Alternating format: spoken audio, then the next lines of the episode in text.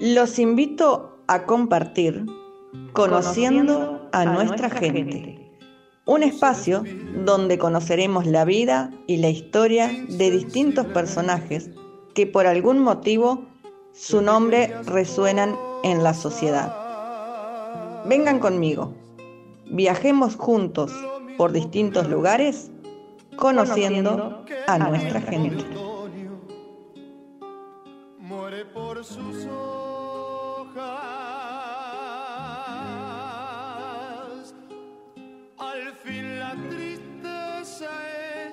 Muerte lenta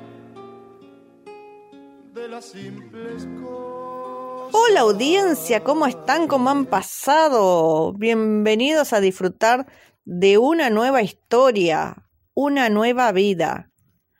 Saludamos también a los amigos de FM San Fernando. Bueno, hoy vamos a compartir la historia de una institución. Una institución que muchas veces es juzgada por la sociedad porque generalmente se dice no llegaron a tiempo, ¿por qué demoraron? ¿Por qué vinieron tan tarde? Se ve una cara de la moneda, pero no se ve la otra cara, que esa institución está conformada por seres humanos, que padecen, que sienten, que tienen su familia, que para cumplir con esa labor que ellos realizan, que la realizan porque les nace, porque tienen vocación, porque quieren ayudar al otro y lo hacen con ganas, arriesgando su propia vida, dejando su familia, padres, hermanos, hijos, amigos, y sin saber si vuelven a sus hogares. Y lamentablemente muchas veces la sociedad se olvida que están ahí, se acuerdan de ellos cuando los necesitan. Por eso hoy conoceremos su trabajo, sus necesidades, muchas cosas. Y yo, ahí viene, ya se escucha. Me hago a un lado y les cedo el paso, porque vienen llegando. Los dejo acompañados de Sebastián Camejo jefe de bomberos de Maldonado.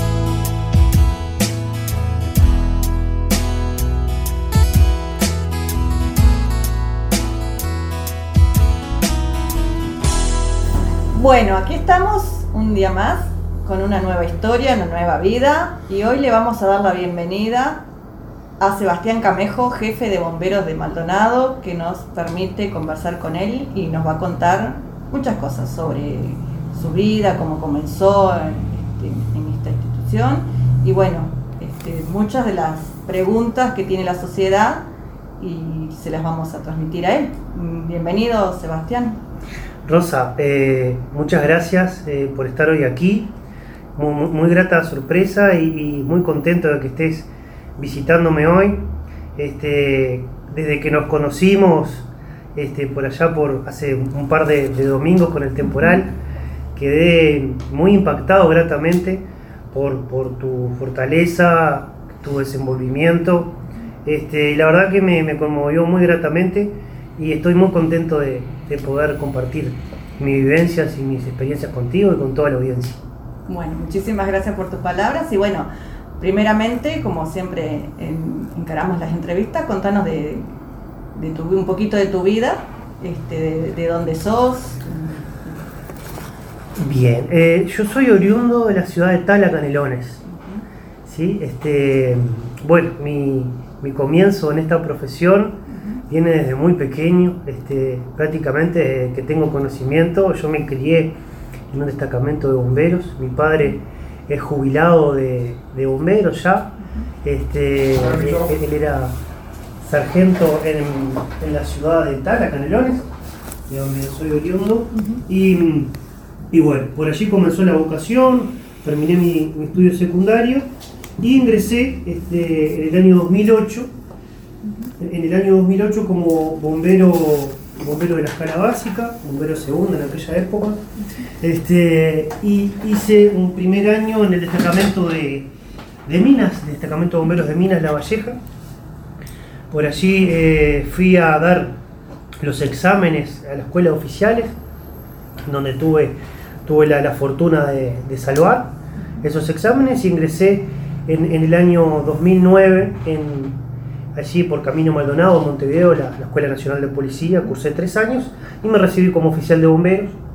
Tuve diferentes pasajes por, bueno, por distintas unidades de, de la dirección de bomberos, fui jefe de bomberos del destacamento de la Unión, encargado de la brigada forestal, eh, soy perito de investigación de siniestros, trabajé como oficial en el aeropuerto internacional de Carrasco, como jefe aeropu- de bomberos del aeropuerto de Laguna del Sauce y mi último destino aquí como bombero de, como jefe de bomberos de Maldonado. ¿Qué, qué intrusión tiene un bombero? ¿Qué, Bien, la, la instrucción eh, es mucha y muy vasta. Eh, de acuerdo a la, a la ley orgánica policial, nosotros dependemos del Ministerio del Interior, somos una repartición, una dirección nacional del, del Ministerio, Eh, y la- las funciones y los cometidos que marca la ley orgánica policial y nuestro reglamento de disciplina son muy vastas. Eh, es salvaguardar la vida de las personas, este, cuidar el, el patrimonio, tanto estatal como privado, ¿verdad? tanto del Estado como de las personas. Eh, también garantizar la vida de los animales y el cuidado del medio ambiente. Como ven, el espectro es muy amplio y muy, ya- y muy grande, este, tanto ya sea para extinción de incendios estructurales, rescates en, en- en estructuras, rescates en altura, rescates vehiculares, ¿verdad? Cuando hay personas atrapadas en accidentes de tránsito, realizamos estricación de los vehículos y, y rescatamos a las personas, en derrumbes, en, en- bueno, por inclemencias del tiempo, que fue como nos conocimos nosotros, este, concurrimos a, a la ayuda también de, de la sociedad, eh, inundaciones, bueno, y todo lo que se les pueda ocurrir, aquello que apareje cualquier tipo de riesgo para la, la vida humana y los animales.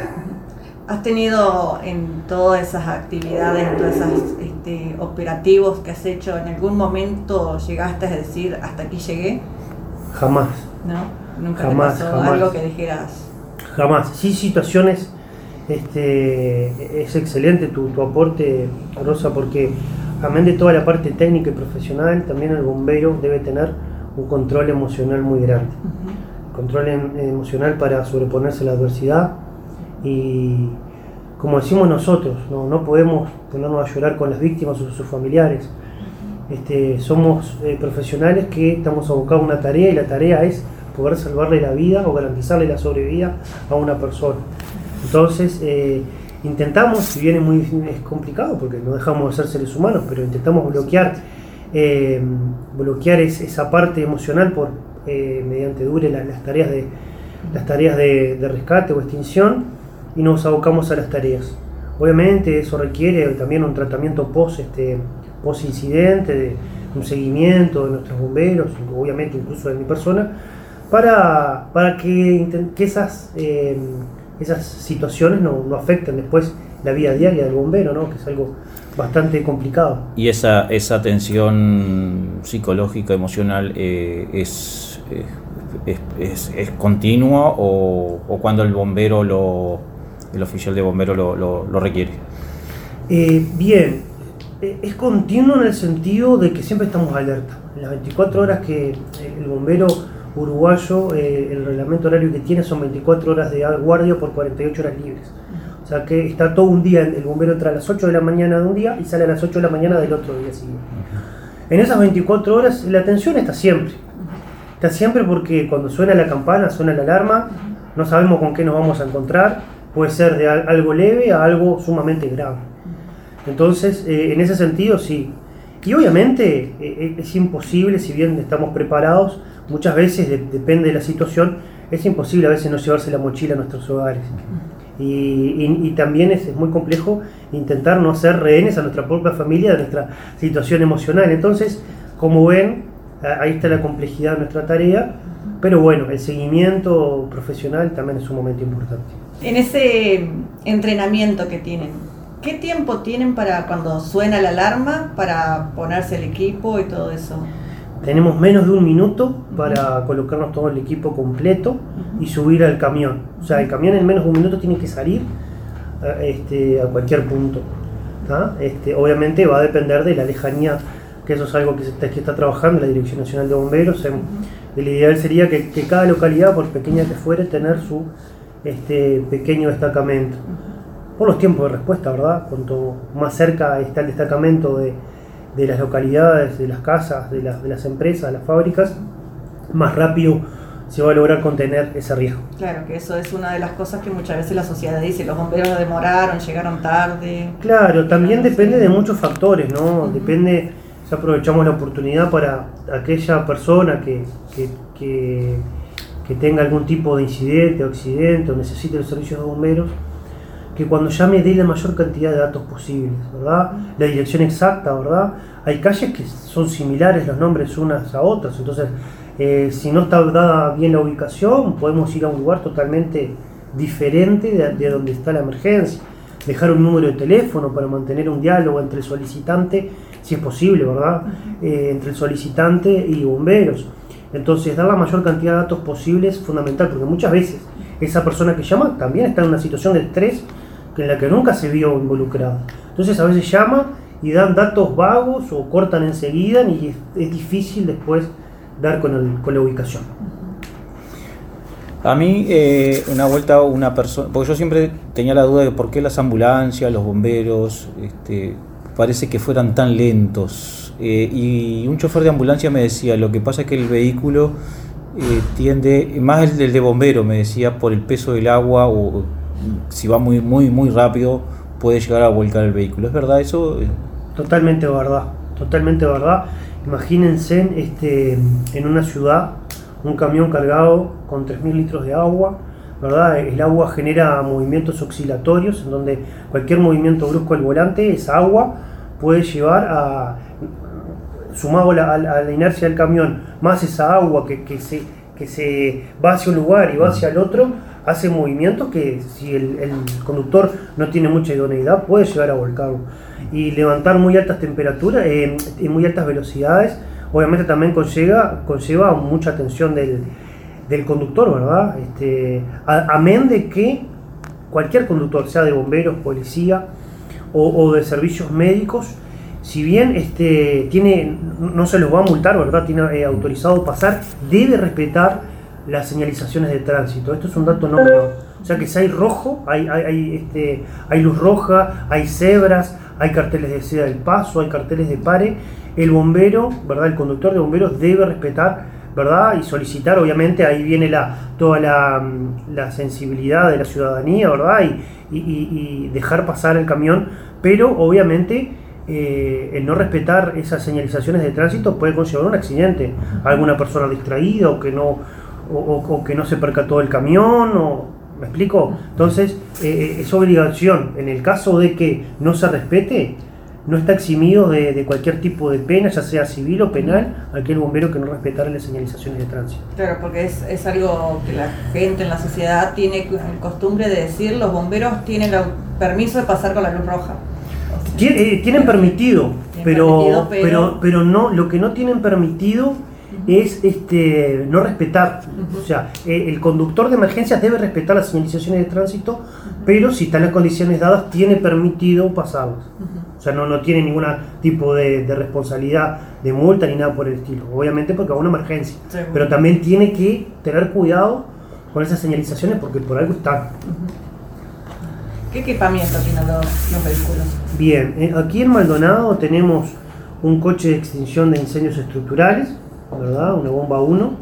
Tenemos un coche de rescate, de rescate vehicular, con todo su equipamiento, tanto para vehículos livianos como para vehículos de, de mayor porte, camiones, ómnibus, etc.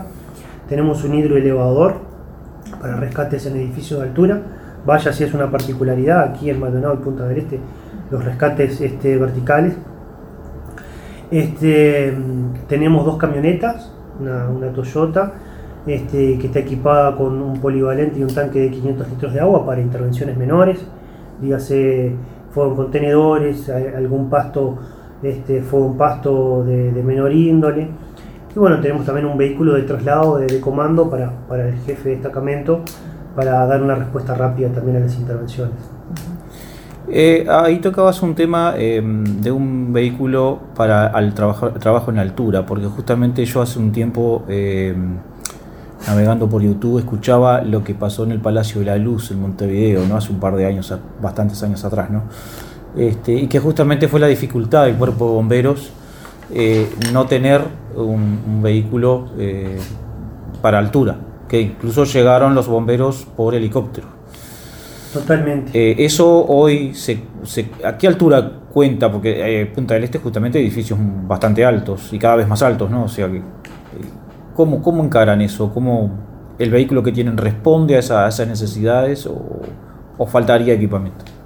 Totalmente. como tú muy bien nombrabas, el, el incendio del Palacio de la Luz fue por allá por el año 93 ¿verdad? Estamos hablando de hace bastantes años. Eh, eh, ese incendio incluso llevó a la creación de una, nueva normativa, el decreto 272-93. Este, ese decreto 272 lo que, lo que prevé es un servicio de, mm, prevención de incendios, ¿verdad? de contratación de bomberos para, para, la prevención de incendios estructurales para aquellas estructuras que no cuentan con eh, la certificación de bomberos. ¿verdad? Eh, aquel, aquel incendio eh, tuvo esa particularidad que tú nombrabas de que se tuvo que realizar un, rescate por helicóptero, ¿verdad? Eh, obviamente eso fue por un cúmulo de situaciones, ¿verdad? Estamos hablando de, otra época en donde obviamente la, la, protección de incendios no había evolucionado como está hoy día, en donde había falta de concientización de la ciudadanía, falta de capacitación, no, se les exigía, obviamente, a los edificios de altura tener ciertas características de protección de incendios, ya sea salidas de emergencia, puertas cortafuego, ¿verdad? Detecciones de humos, detecciones de sprinkler de agua, bocas de incendio, vías de evacuación adecuadas. Todo eso obviamente no lo tenía esa estructura y la falta de conciencia y de, entrenamiento, por eso es que bomberos eh, en parte de, su, de la certificación de los locales exige una capacitación. Esa capacitación viene de la mano con que enseñarle, darle las primeras medidas de respuesta a aquellas personas que toman contacto en primera instancia con un fuego. Eso es una de ellas, cómo, saber cómo evacuar correctamente y hacia dónde, ¿verdad? Jamás evacuar hacia, hacia arriba, ¿verdad? Este, y menos por ascensores, siempre bajar intentar bajar a planta baja y por escaleras, ¿verdad? ¿Por qué? Porque los gases de la combustión son menos densos que el oxígeno, que el aire. Entonces tienden siempre a subir. Entonces, eh, si nosotros subimos, eh, es una trampa mortal.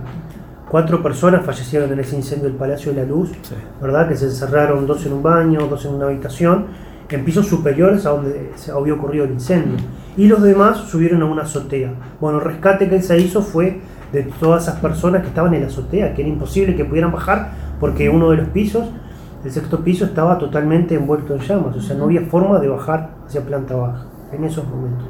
Entonces es un, rescate icónico con el grupo 5 de helicópteros de aquella época y rescatistas de bomberos que mediante el descenso de un sillín con linga, este, mosquetones, fueron eh, subiendo uno, a uno las personas que se encontraban en azotea y, dejándolas en zona segura.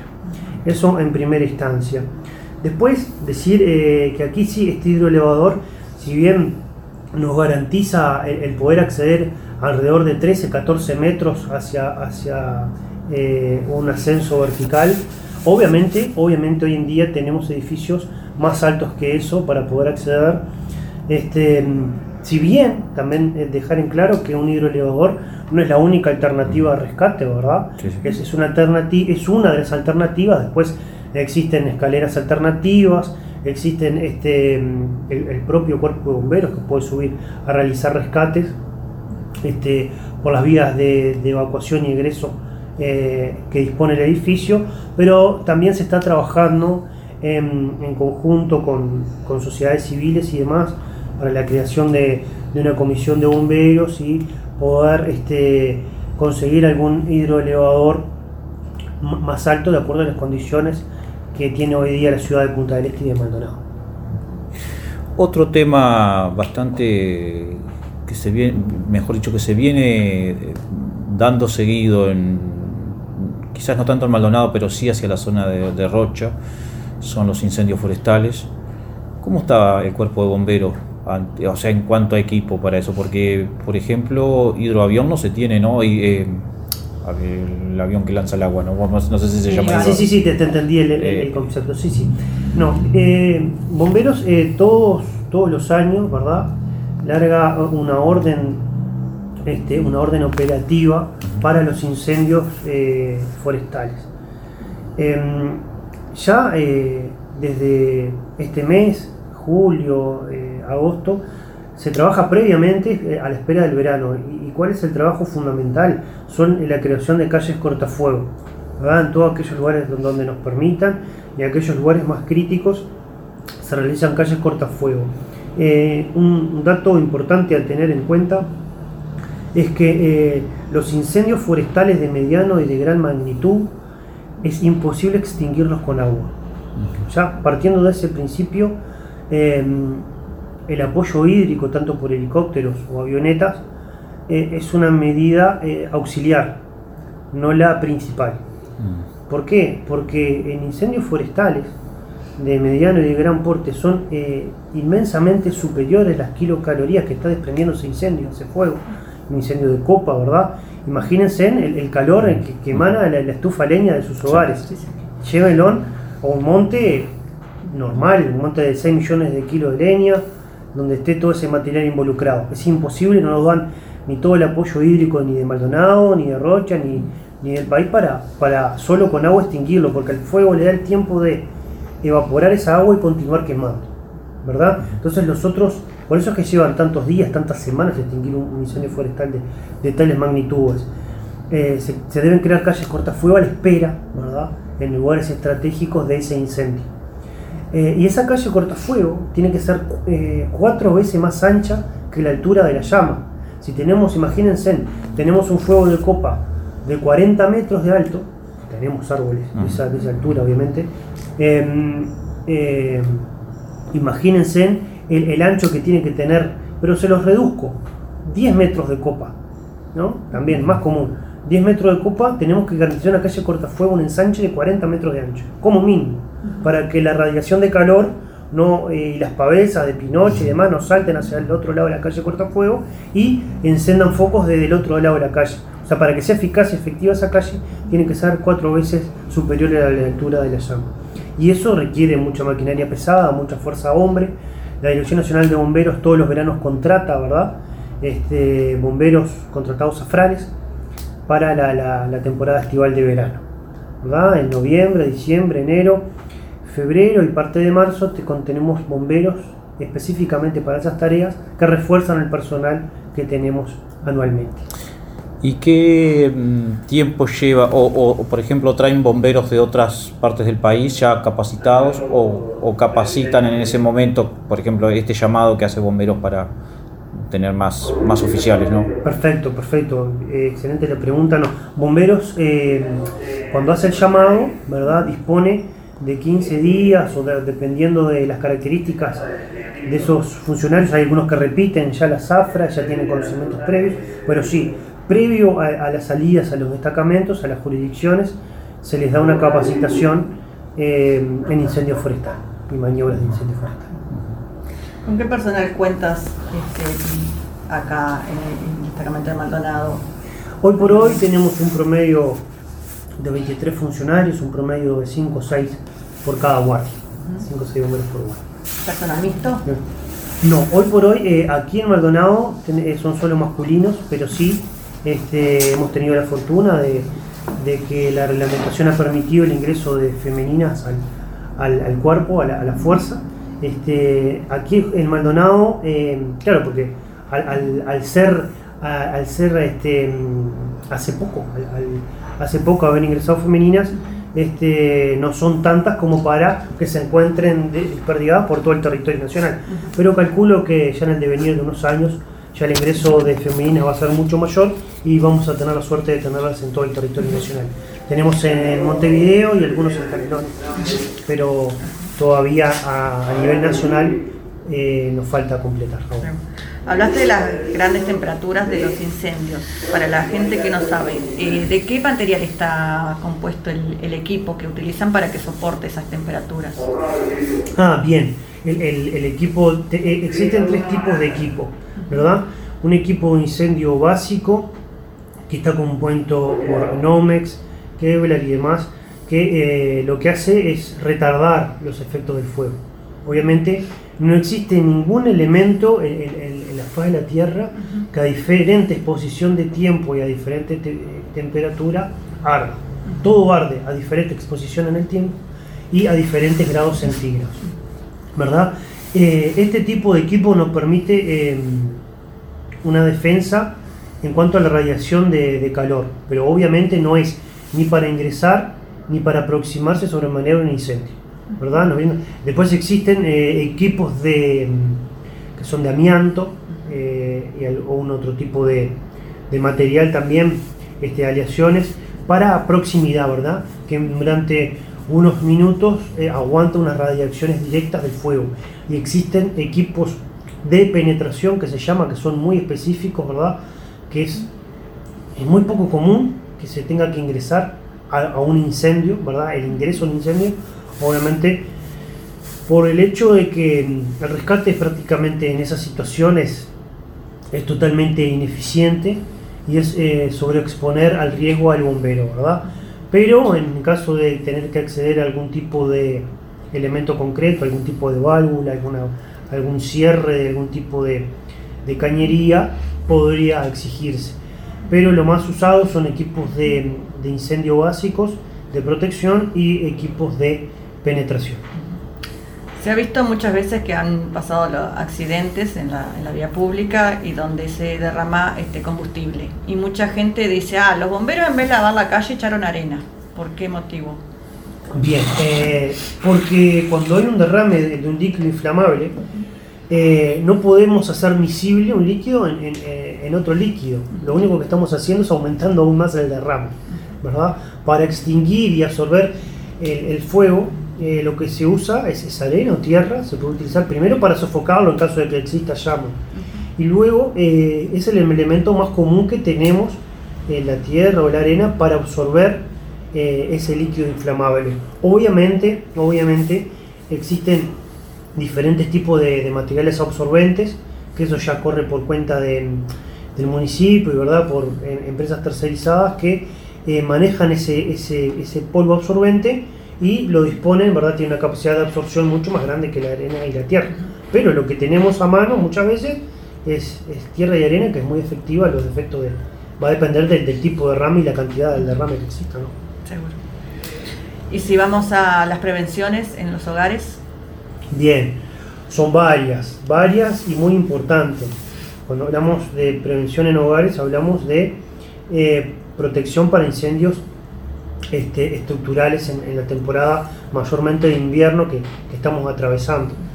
Este, lo primero a, decir es eh, tener la energía de baja tensión de UTE bajo, este, bajo norma, bajo certificación por un electricista autorizado por UTE. Ese es un dato no menor. Eh, un gran porcentaje, la mayor eh, cantidad de porcentaje de incendios estructurales en viviendas en nuestro país se dan eh, debido al factor eléctrico, ¿verdad? Por un, descuido en el mantenimiento o por tener instalaciones no acordes a baja tensión, ¿verdad? Con llaves diferenciales eh, y llaves térmicas acordes a normativa, una buena puesta a tierra, ¿verdad? Este, en donde cualquier tipo de diferencia de potencial eléctrico entre la línea de tensión y la instalación del hogar sea detectada y automáticamente salte la llave, o un aumento en la temperatura, ¿verdad? Por aumento de resistencia en la, en la, en- la red eléctrica, también la detecta y automáticamente salte la llave.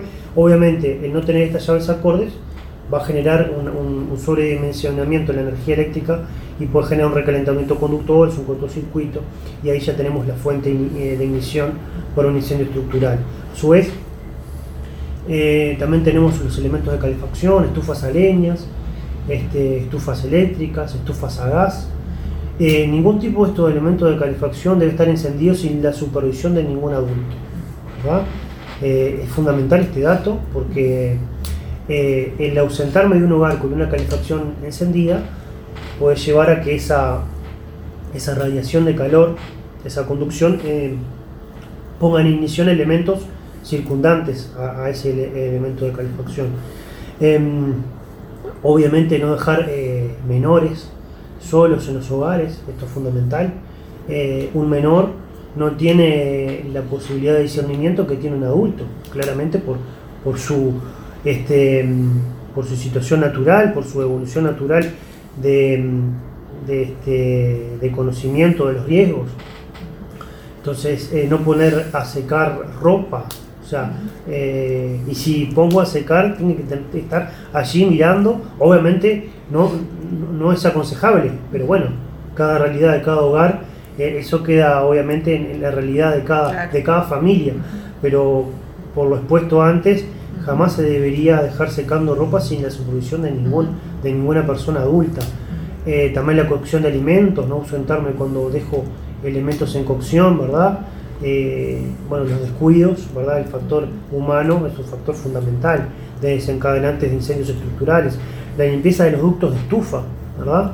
Los ductos de estufas hay personas idóneas para eso, desollinadores que limpian eh, todas las paredes interiores de- del ducto, ¿verdad? Que con el paso del tiempo se llenan de hollín, de carbón y demás. Y bueno, eh, llegado un momento esos materiales pueden llegar a encender. Si bien eh, el ducto, porque por lo general son de material de construcción de ladrillo, no genera un riesgo, el riesgo está dado al cielo raso. Si tengo cielos rasos eh, en techo liviano, ¿verdad? Y donde existe algún tipo de fuga de calor, de humo, de gases calientes, puede llegar a, dar la temperatura de ignición de ese material y propagar el fuego este, por todos los cielos rasos. Eh, bueno, por ahí algunos tips básicos de, de precaución, de prevención en incendios estructurales, pero sí, el factor humano es fundamental en estos casos. Hablaste de, de las estufas a gas y de las cocinas. Y hay una cosa que creo que generalmente la mayoría de la, de la gente lo hace y dicen que no es recomendable y, y queremos tu, tu opinión. Que es cuando se te está terminando la garrafa, acostarla. Y dicen, acostar la garrafa si le, te rinde más. te- No, encanta". no, no, no, no, no, no, no es conveniente, ¿verdad? Porque son residuos y, ¿verdad? En el fondo de la garrafa existen muchos residuos, ¿verdad? Este, por una cuestión lógica de que se va el recipiente y va perdiendo, este, va descamando o, o pintura o elementos de óxido del fondo. Eso eh, puede favorecer eh, lo que nosotros llamamos una combustión incompleta en el elemento de calefacción, las estufas a gas. Una combustión incompleta en el quemador. Ese quemador debe ser revisado, debe ser limpiado periódicamente también, ya sea semestralmente o, año a año previo al, al comienzo de la temporada de invierno, porque eh, eh, esa, esa quema ineficiente que realiza un quemador, ¿verdad? Eh, puede generar eh, un desprendimiento de monóxido de carbono, de CO, ¿verdad? El monóxido de carbono es un gas este, insípido, in- inoloro, incoloro, ¿verdad? Eh, ese gas es un gas totalmente este, tóxico para el ser humano. Eh, ese, em, ese monóxido de carbono lo que hace absorbe la molécula de oxígeno, ¿verdad? La- la fórmula del monóxido de carbono es CO, como ven, está conformado por una molécula de oxígeno. Entonces, al absorber ese oxígeno, cuando ingresa a nuestro cuerpo humano, desoxigena nuestra sangre, nuestros músculos y eh, empieza por síntomas de dolor de cabeza, este, náuseas, algún tipo de, de- cansancio, ¿verdad? Y eh, las personas pueden llegar a fallecer por eh, intoxicación por monóxido de carbono. Sabido es casos que se han dado aquí en el departamento Maldonado, este, donde ha llegado a fallecer gente debido a, a este tipo de, de sustancia química tóxica para el ser humano. Como dije, los síntomas, eh, por lo general, las personas que se intoxican o, llegan a fallecer, no asocian esos síntomas al monóxido de carbono a que está emanando de, esa, de ese calentador a gas, ¿verdad? Sea un calentador a gas, sea un calefón a gas, eh, son muy utilizados los calefones a gas porque son más económicos, ¿verdad? Con un calefón eléctrico, pero como dije en un principio, todos estos elementos deben ser colocados y revisados periódicamente por personas este, idóneas en la materia y certificadas, ¿verdad? Eh, al igual al igual que este, las estufas ecológicas nuevas, vieron que también requiere de una instalación acorde a norma, ¿verdad? Es mucha la temperatura que, emana ese tipo de, de, estufas y deben tener este, en sus juntas, deben tener un sellado especial para que no existan fugas de temperatura. Así que bueno, como ven, los cuidados son muy importantes. Hay algo muy, muy que la gente hace muy, se puede decir normalmente, que es encender la estufa leña eh, con combustible.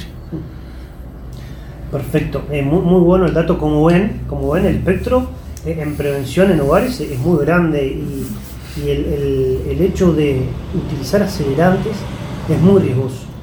No es aconsejable ningún, bajo ningún concepto. ¿Por qué? Porque no, están preparados, el, promedio de, de la población no está preparado para manejar ese tipo de situaciones cuánto de combustible, ¿verdad? No, no, no, no es aconsejable. Entonces, eh, esos elementos inflamables, ¿verdad? Este, son acelerantes de la combustión.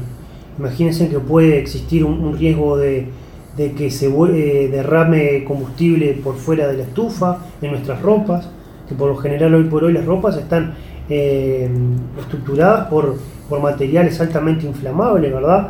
Este, ya la mayoría no viene de algodón, incluso el algodón es altamente absorbente, ¿verdad? Este, entonces, el, inundar una ropa con ese material eh, nos puede llegar a encender hasta nuestro propio cuerpo, ¿verdad? O tener este, afectaciones en la vía aérea, ¿verdad? Por algún tipo de inflagración violenta, ¿verdad?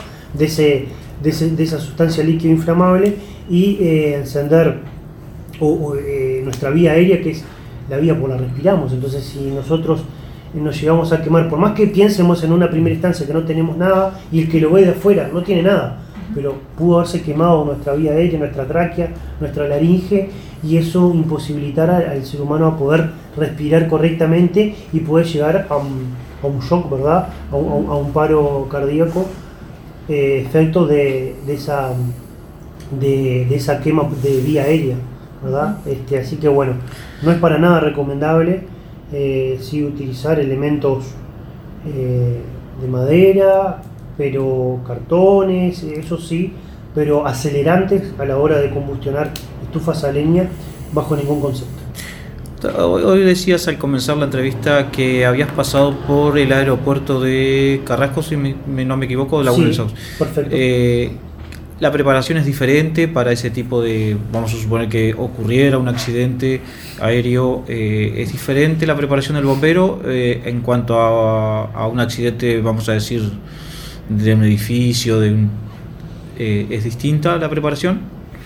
Sí, sí, e, e, es, distinta, en, algunos, en algunos puntos tienen este, similitudes o, puntos de encuentro en la capacitación, pero claramente es una especialización que requiere conocimientos especializados, ¿verdad? Conocimientos, materias eh, especializadas al, riesgo, ¿verdad? Eh, Uruguay tiene, tiene una particularidad en cuanto a los bomberos aeronáuticos. Por lo general, en, otras partes del mundo, el bombero aeronáutico es un bombero privado, ¿verdad? Que tiene características privadas y es contratado por el operador aeronáutico, ¿verdad? aquel, este, aquel consorcio que opera ese aeropuerto, ya sea público, sea privado, es contratado. Eh, en nuestro país eh, tenemos la particularidad que todo lo que es el servicio de bomberos está centralizado en el Poder Ejecutivo por intermedio del Ministerio del Interior y la Dirección Nacional de Bomberos. Si bien existe ya un, un decreto para voluntariado, bomberos voluntarios, esos bomberos voluntarios están en la órbita, ¿verdad? Están controlados por la Dirección Nacional de Bomberos, ¿verdad? Em, pero eh, en cuanto a bomberos voluntarios, eh, recién se está comenzando con ese proyecto. Si bien hay bomberos voluntarios en algunas partes del país, todavía falta reglamentar todo ese marco legal y hacerlo efectivo para que eh, sea desplegado en todo el territorio nacional.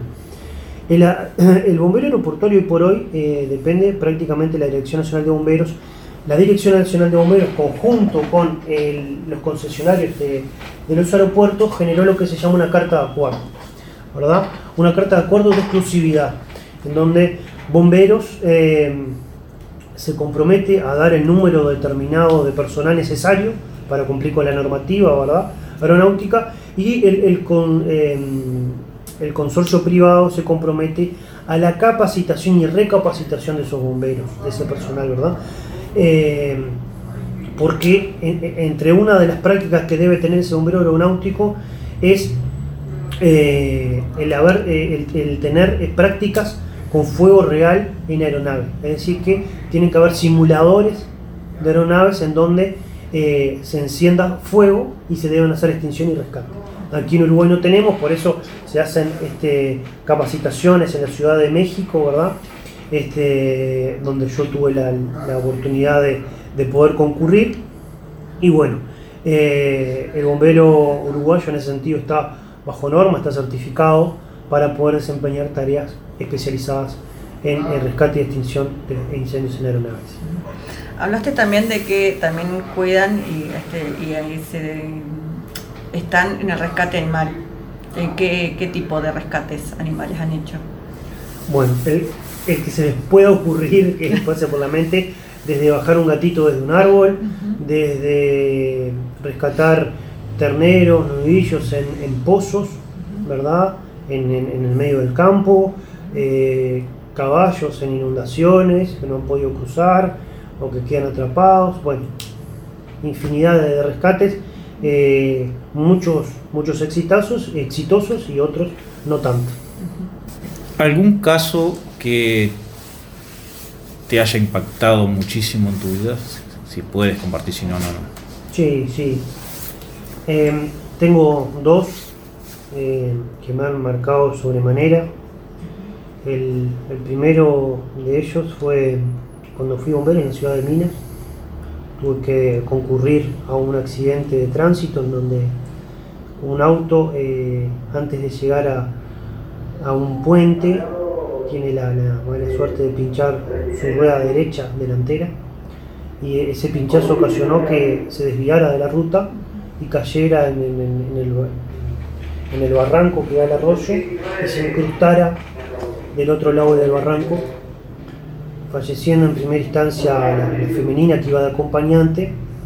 Eh, el padre, rescatamos a los dos niños, salieron los dos niños, estaban, estaban bien, aparentemente estaban, este, estaban lúcidos, estaban sanos lo atendió la emergencia médica, lo revisaron. Este, y al otro día, en la mañana, me entero que esos dos niños habían fallecido. ¿Verdad? Los sacamos con vida y apare- en, el- en la adrenalina del momento, ellos no, no avisoraban, no, no, no se visualizaba algún daño mayor. Claramente se ve que algún daño interno les produjo el fallecimiento de los dos niños.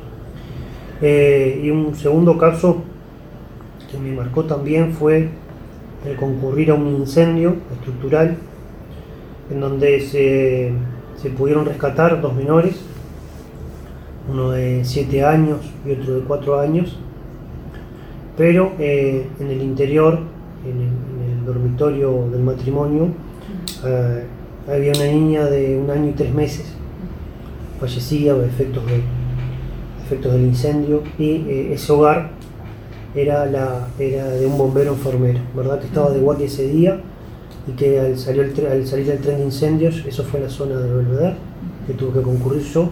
Y en, en ese tipo de incendios concurre un tren de incendios también de apoyo del cuartel centenario del centro de Montevideo.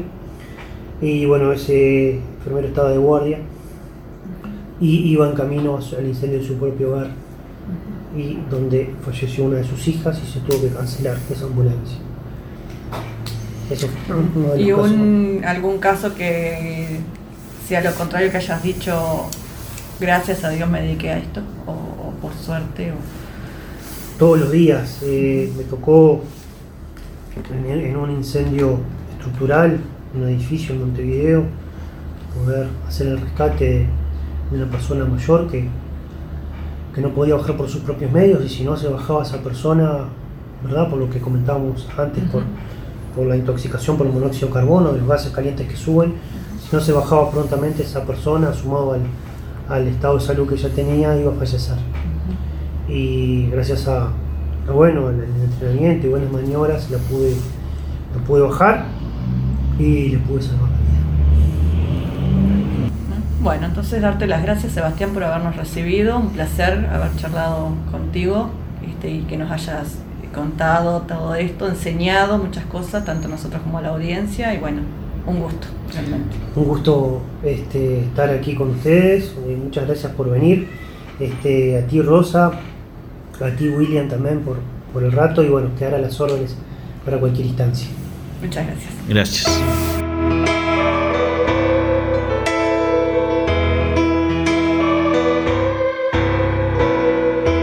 Es una jornada común y corriente, un día cualquiera en cualquier estación, el pecho tranquilo, el pulso sereno y aquel uniforme que es pura pasión.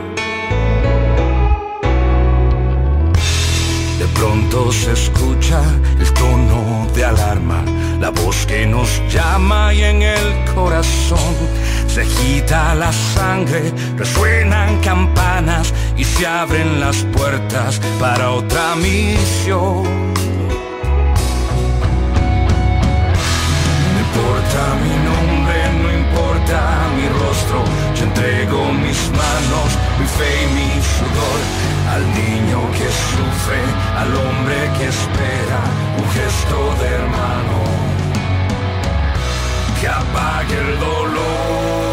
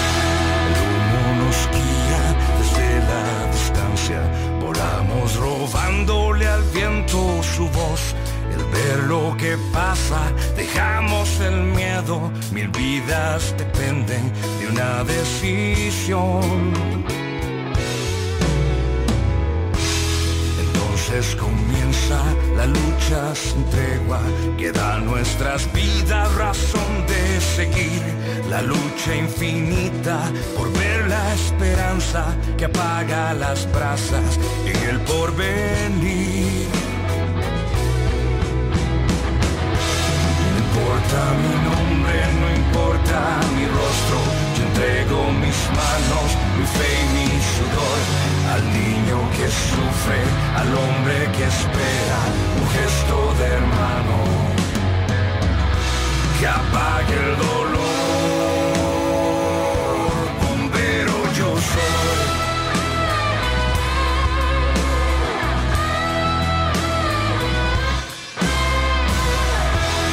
Si cada día se vuelve una historia y cada amistad se convierte en unión, como una familia de muchos colores, unimos las voces en una canción.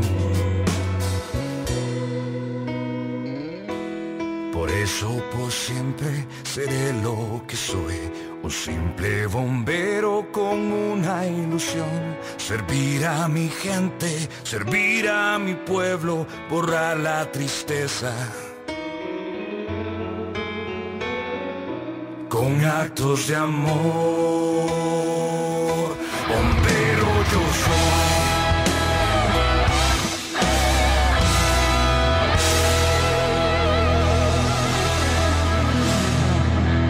Este programa es una presentación de Silvia Ocampo, mecánico dental, en Maldonado, Avenida Camino de los Gauchos y Cara a Cara, ex calle 7.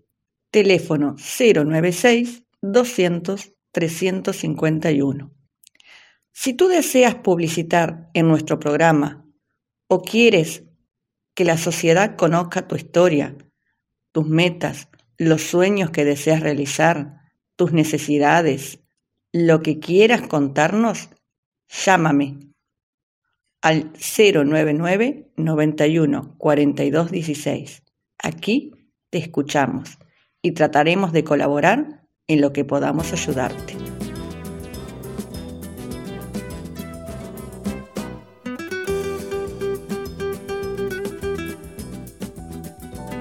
Hemos disfrutado de otra historia, otra vida. Los invito a compartir próximas propuestas y así seguir juntos conociendo a nuestra gente.